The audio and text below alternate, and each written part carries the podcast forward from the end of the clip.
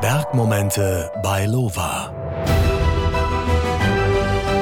Auf den Spuren von Abenteurern und Bergmenschen. Wenn man ihn vom Weitem sieht, dann wird man ihn eher auf einem Surfbrett erwarten als in einer Kletterwand. Er ist gelernter Tischler, aber mittlerweile steht er lieber auf, wenn wir alle noch schlafen, um dann auf einen 3000er zu klettern, ohne Sicherung, Free Solo. Dann rennt er von da oben einen Halbmarathon ins Tal, um dann am selben Tag nochmal einen anderen Berg hoch zu klettern. Wieder Free Solo, ohne Sicherung. Er hat in einem Interview mal erzählt, dass seine heimliche Leidenschaft Sex ist. Und ich bin gespannt, was er uns heute noch so alles erzählt. Herzlich willkommen, Rudi Hauser. Hallo, grüß euch, danke für die Einladung. War das alles so richtig, oder? Ich weiß zwar nicht, wer diesen Text verfasst hat. diesen, Text, diesen Text habe ich verfasst. Okay. Deswegen frage ich gerade. Aber habe ich was vergessen oder falsch gesagt? Na, den kann man so stehen lassen. Kann man so stehen lassen. Man muss dazu sagen, du kletterst jetzt nicht jeden Tag auf einen 3000er Free Solo, um dann einen Halbmarathon runter zu rennen. Aber es war ein Projekt von dir. Genau. Also diese Projekte entstehen natürlich im Laufe der Zeit. Man bereitet sich natürlich da akribisch vor auf solche Aktionen. Also das ist jetzt nicht irgendwie ein Gefühl, das was man entwickelt, wenn man in der Früh aufsteht, sondern das wächst eigentlich mit den Fähigkeiten, die man sich über die Jahre so aneignet. Jetzt kann ich mir vorstellen, dass auch Leute zuhören, die noch nie in einer Kletterwand gehangen sind. Wie würdest du dein Leben diesen Leuten beschreiben, beziehungsweise die Faszination Klettern? Was macht das aus? Also beim Klettern hat mich eigentlich immer der psychische Aspekt mehr fasziniert, ja, als wie jetzt der trainingstechnische, ja, oder, oder der Berg an sich, ja. Also es ist schon ein bisschen so die Arbeit am Mensch, ja, an der Psyche selber und diese Resilienz, die was sich daraus entwickelt und das halt immer weiter zu entwickeln. Das war eigentlich so die Faszination, was mich zum Klettersport gebracht hat, möchte ich sagen. Du hast aber auch mal gesagt, Leben heißt, keine Angst zu haben das gibt's ja fast nicht, dass du keine Angst hast, wenn du in so einer Kletterwand drin hängst, oder? Also ich meine, ohne Sicherung, du bist da auf ein paar tausend Meter und wenn du einen Fehler machst, dann stürzt du halt einfach ab. Also kann man diese Angst komplett ausblenden? Es hat da noch einen Zusatz, ja. Also dieses Zitat, ja, das habe ich mir mal irgendwann einmal zurechtgelegt, ja, im Laufe dieser Entwicklung am Berg. Und es, es heißt eigentlich, keine Angst mehr haben zu müssen. Ja, das macht das Leben eigentlich, wie man es äh, vielleicht kennt oder wie man es gern hätte, so unbeschwert. Ja, und man ist dann komplett reduziert auf die Emotion und das Jetzt, ja, diese Gegenwart, die was man immer wieder von den Bergsportlern hört, ja, dass diese eigentlich so das, das Herausragende ist, ja, wenn man so im Tun drinnen ist, dass man über nichts mehr nachdenken muss und dieser gewaltige Flow einen so, so mitreißt. Ein deutscher Schauspieler hat letztens gesagt, man muss immer dahin gehen, wo man Angst hat, weil dahinter beginnt das Leben. Würdest du das unterschreiben? Ist das ungefähr das Gleiche? Es kommt wahrscheinlich aufs Gleiche raus, ja. Also es ist immer der Prozess davor. Nur gibt es dann eben einen gewissen Wesenszug bei Menschen, ja, der was dich eben diesen Schritt vielleicht noch weitergehen lässt, ja, dass du diese Hürde, diese emotionale Hürde, die was dir ja sonst blockiert, beziehungsweise die natürliche Angst zu fallen, in dem Beispiel jetzt oder im Kontext des Bergsteigens, ja, die beschützt die ja auch irgendwo. Es ist ja diese natürliche Angst, die bremst die ein, ja, die schaut halt einfach, dass du keine Fehler machst, ja. Aber dann kommt eben so dieser Moment, wo du sagst, okay, ich habe Fähigkeiten jetzt erreicht und erlangt und jetzt möchte ich den Schritt weitergehen, ja. Und da eben kommt dieser Sprung, der was deine Persönlichkeit noch einmal auf eine andere Ebene bringt. Also dieses Ich habe Angst ändert sich in Ich kann das. Ja, genau. Also man entwickelt im Laufe der Jahre ein Selbstbewusstsein. Also das Selbstbewusstsein, das was du da entwickelst, ja, das hat ja auch sehr viel mit deiner körperlichen Leistungsfähigkeit zu tun. Weil wenn du spürst, dass du das kannst, dann erst kannst du deine mentale Ebene sozusagen weiterentwickeln. Wenn du körperlich natürlich nicht bereit bist, dann wird dein Geist dies auch nicht zulassen, dass du die in diese Gefahr begibst. Ja, das ist eben genau dieser, dieser natürliche Schutzmechanismus, der was eigentlich da so ein bisschen die Hand drüber hält. Aber wenn du eben körperlich in der Lage bist, das zu leisten und dann sogar noch eben die Fähigkeit dazu entwickelst, das mental dann zuzulassen und das Vertrauen zu entwickeln, ja, dir so sicher zu sein, in einer große Wand alleine und exponiert dich zu bewegen, ja, dann entwickeln sich deine mentalen Fähigkeiten drastisch weiter. Ist es nicht auch ein, ein schmaler Grad, dass man immer mehr will? Also, dass man in dem Normalen gar nicht mehr das Besondere sieht, sondern quasi immer über sich hinauswachsen muss, um nochmal dieses Gefühl zu haben, dass man sagt, jetzt habe ich was erreicht. Das war besonders. Also wird man süchtig nach diesem Gefühl? Ja, es ist schwierig zum sagen. Ich glaube, es braucht eine gewisse Motivation natürlich, ja. Und Motivationen verändern sich natürlich auch im Laufe der Zeit. Ja, wenn man jetzt zum Beispiel einen Zugang hat als Motivation, der was halt eher so die Öffentlichkeit bedient, ja, Stichwort äh, Instagram oder generell soziale Medien, ja, wo natürlich äh, so ein Output am Berg eine gewisse mediale Aufmerksamkeit erregt, da muss man natürlich dann aufpassen, ja, dass man nicht in einen Kreislauf reinkommt, wo die Motivation einzig und allein darin besteht, andere damit zu beeindrucken. Ja. Aber das eine geht ja gar nicht ohne das andere, oder? Also wenn du solche Projekte machst wie so eine Doppel-Solo-Begehung, da gibt es dann natürlich äh, die mediale Aufmerksamkeit, die dann quasi automatisch kommt. Ja, natürlich, aber die Grundmotivation, ja, die muss eine andere sein. Ja, also ich will jetzt nicht sagen, dass ich jogierend da sitze ja, und die großen philosophischen Dinge im Leben jetzt da für mich da aufarbeite, ja, damit ich sowas machen kann, sondern das ist ein klares Abarbeiten eines Ziels. Ja, das braucht einen gewissen Zeitraum, das hat einen, einen gewissen Aufwand, das braucht körperliche Voraussetzungen, die was man trainieren kann. Ja, und dann kommt man eben irgendwann zu dem Punkt, okay, bin ich jetzt bereit, so viel dafür zu geben? Und bei dem Punkt da scheiden sich eben dann die Wege, ja. Du merkst während des Prozesses, ist das was für mich? Ist ein Ziel, das was erreichbar ist? Oder ist das, rückt das in weite Ferne, weil ich einfach nicht bereit bin, so weit zu gehen, ja. Das wäre das Gleiche, wie wenn ich jetzt sagen würde, ich laufe nächstes Jahr einen Triathlon mit, beziehungsweise fahre einen Triathlon oder schwimme einen Triathlon und bin ich bereit dazu, mein Leben aufzugeben, weil es bedarf ja doch viel Training bis man dahin kommt. Also man verbringt sehr viel Zeit mit sich selber wahrscheinlich, wenn man sich auf sowas vorbereitet. Genau. Das heißt, man muss sich sehr gern mögen eigentlich.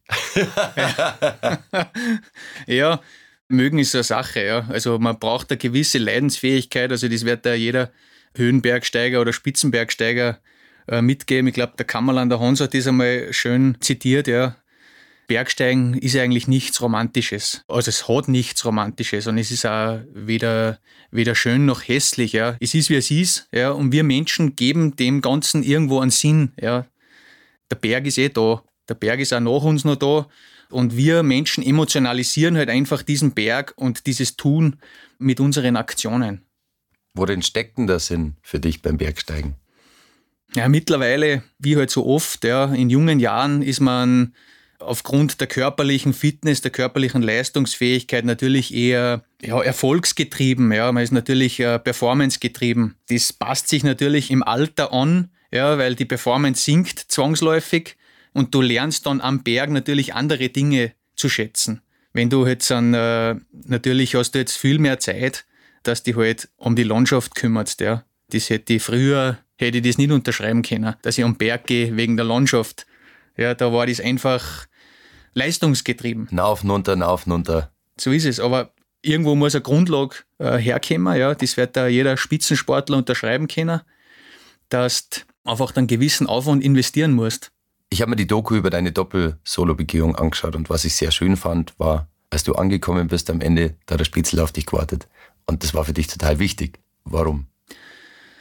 Also gerade beim bei den Solo-Aktionen oder bei so, so Einzelaktionen, da habe ich gemerkt, am Ende des Tages, wenn du allein am Gipfel stehst ja, und niemanden hast, mit dem du diese Freude teilen kannst, ja, ja das hat emotional einfach äh, viel weniger Gewichtung, als wenn du jetzt da einen Freund oder einen Partner hast, der was weiß, was du jetzt gerade geleistet hast, der was sich mit dir freuen kann, ja, und mit dem du eigentlich gemeinsam diese Emotion abfeiern kannst.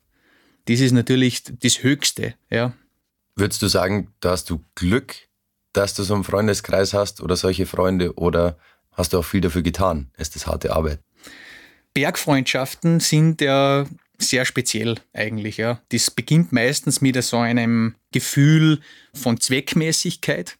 Ja, weil man natürlich, man braucht sich gegenseitig am Berg. Der sichert dich oder? Umgekehrt. Ja, genau, genau. Also das, das ist eine Zweckgemeinschaft.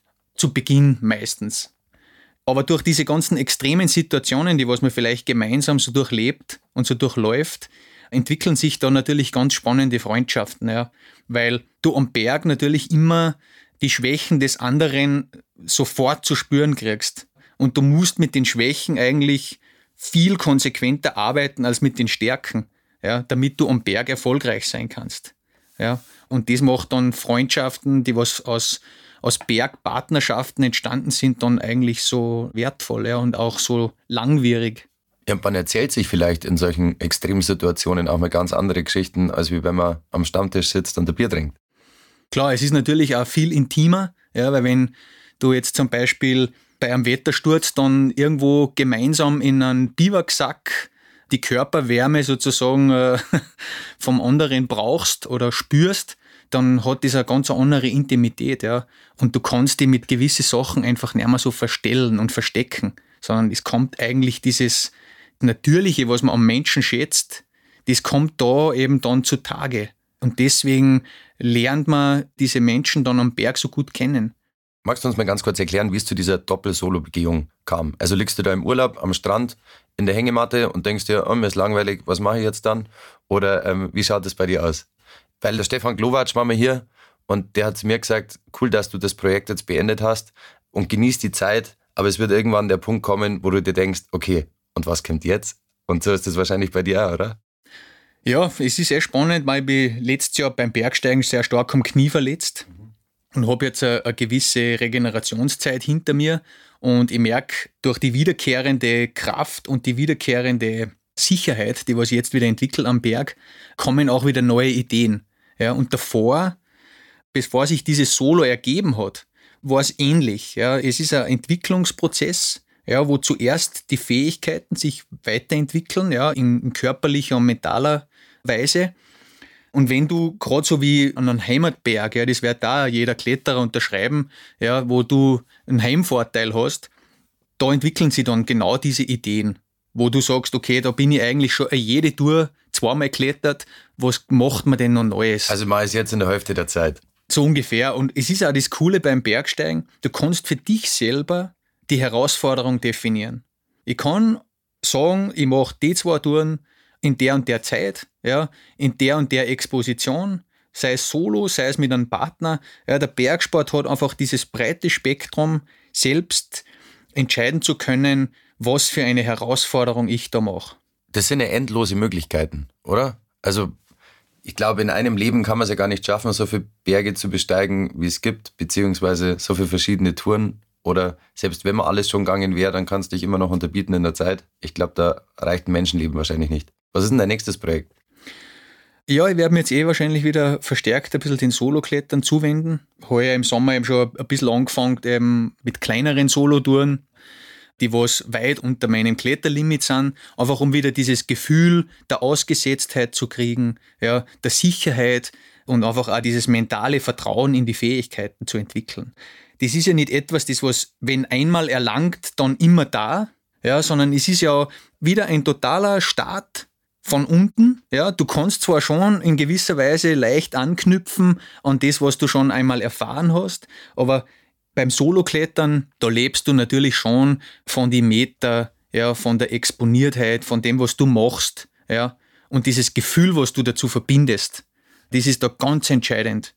Das klingt alles total schön, nur ich glaube, ein Laie würde sagen, du bist halt einfach ein völlig Wahnsinniger, weil der Punkt ist, man muss das nochmal erklären, wenn du einmal falsch greifst oder ein Stein abbricht, dann fällst du halt ins Leere. Also Solo-Klettern ist so das Krasseste eigentlich, was man im Bergsport machen kann, oder?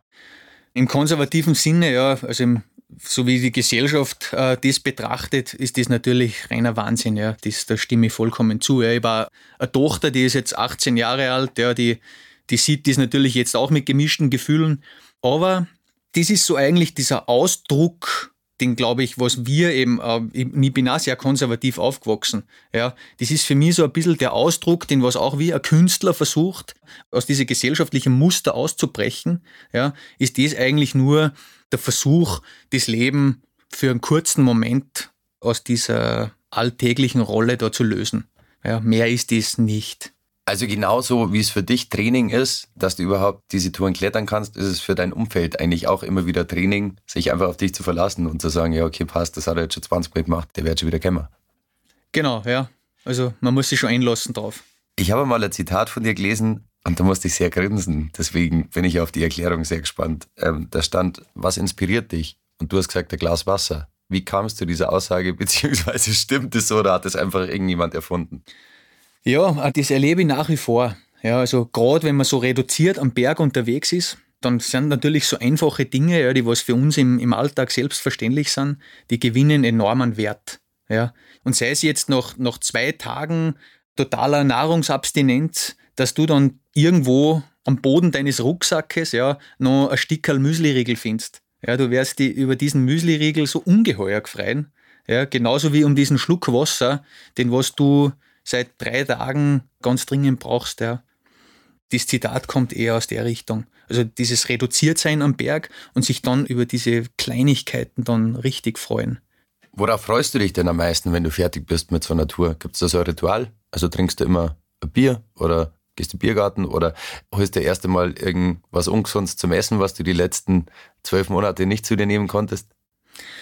Also das, was ich noch nie getan habe, ist bei einer Hitten vorbeigehen.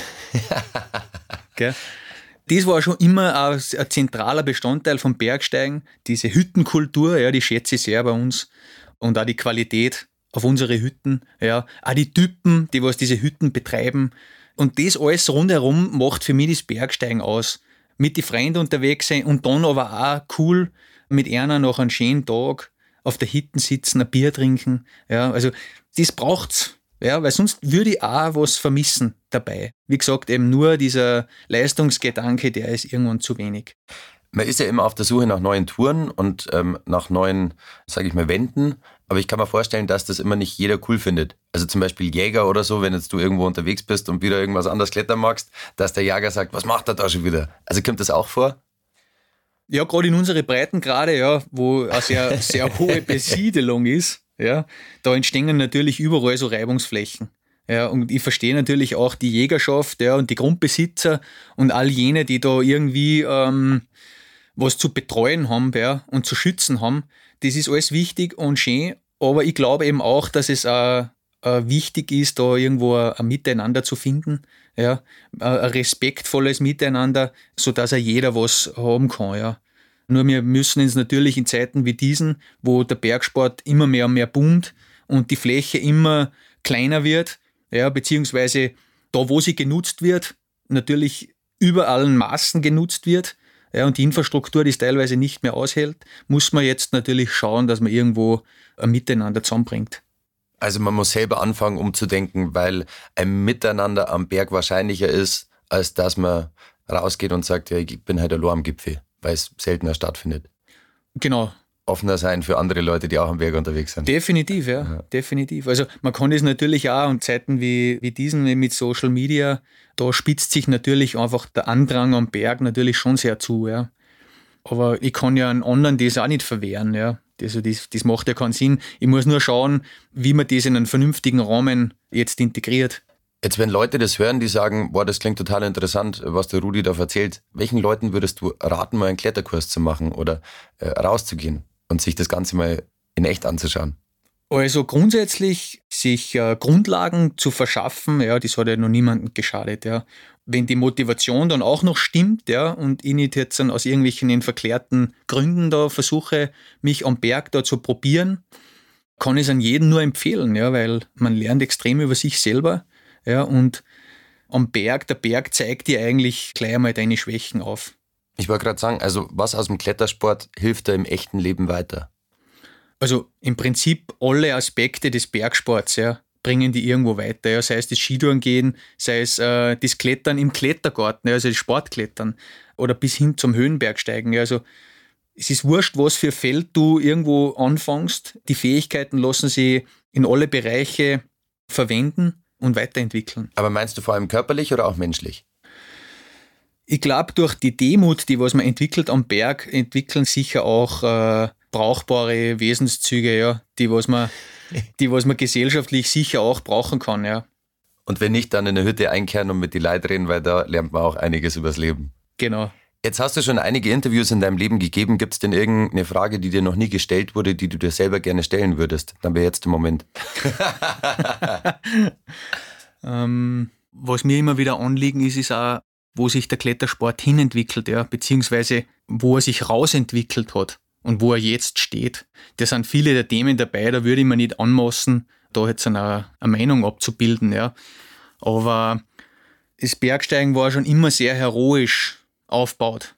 Das hat ja immer diesen Reiz ausgemacht, ja, dieses, dieses Unnahbare, ja, dieser übermächtige Berg, ja, und immer dieser Kampf gegen die Natur, ja, das ist ja so alt wie das Gilgamesch-Epos, ja, wo wir versuchen ja eigentlich immer gegen die Natur zu halten. Und der Gipfel hat ist ja nichts anderes als wie ein, ein Peak an Energie, die was sie da sammelt, ja, und deswegen ist auch diese Anziehungskraft des Menschen so groß, auf diese Berge zu gehen, ja. Und je formschöner so ein Gipfel, ja, Stichwort Matterhorn, desto anziehender ist das Ganze. Und jetzt muss man natürlich sagen, der Bergsport hat ja extrem viele Facetten ausgebildet, ja. Vom klassischen Bergsteiger, ja, wo die Adeligen mit einem einheimischen Führer da die Alpengipfel da bewandert haben, bis hin zum Olympiaklettern jetzt, ja. Man kann das jetzt nicht alles in ein Schublad stecken, sondern das haben dann einzelne spezifische Sportarten waren mit komplett unterschiedlichen Motivationen. Die haben sie eigentlich herausentwickelt aus dem. Und so schön es zu sehen ist, wie sich der Sport in den letzten Jahren professionalisiert hat, so schlimm ist es zu sehen, wie eben aus diesem Hype natürlich jetzt eine enorme Herausforderung an die Infrastruktur entstanden ist. Ja. Was ich damit aussagen will, ist, wir müssen uns jetzt eigentlich schon langsam überlegen, in welche Richtung wir das vernünftig leiten wollen. Ja. Weil wir können uns also jetzt aussuchen, wo das Ganze hingeht. Ja. Glaubst du, wir müssen das als Einzelmenschen oder glaubst du eher, das müssen die Gemeinden oder das müssen die Alpenvereine oder alle zusammen? Das ist sicher ein gemeinschaftlicher Auftrag, ja. Also das beginnt ja schon bei der Anreise, ja, wie wir Transport ja, in Zukunft sehen, wie wir uns dahin bewegen zu den Bergen etc. Dann wie, wie der, der jeweilige Erhalter umgeht mit diesem Massenphänomen Bergsport bis hin zu Vereinsstrukturen, ja, wie die die jungen Leute motivieren, erziehen bis zu einem gewissen Grad, ja.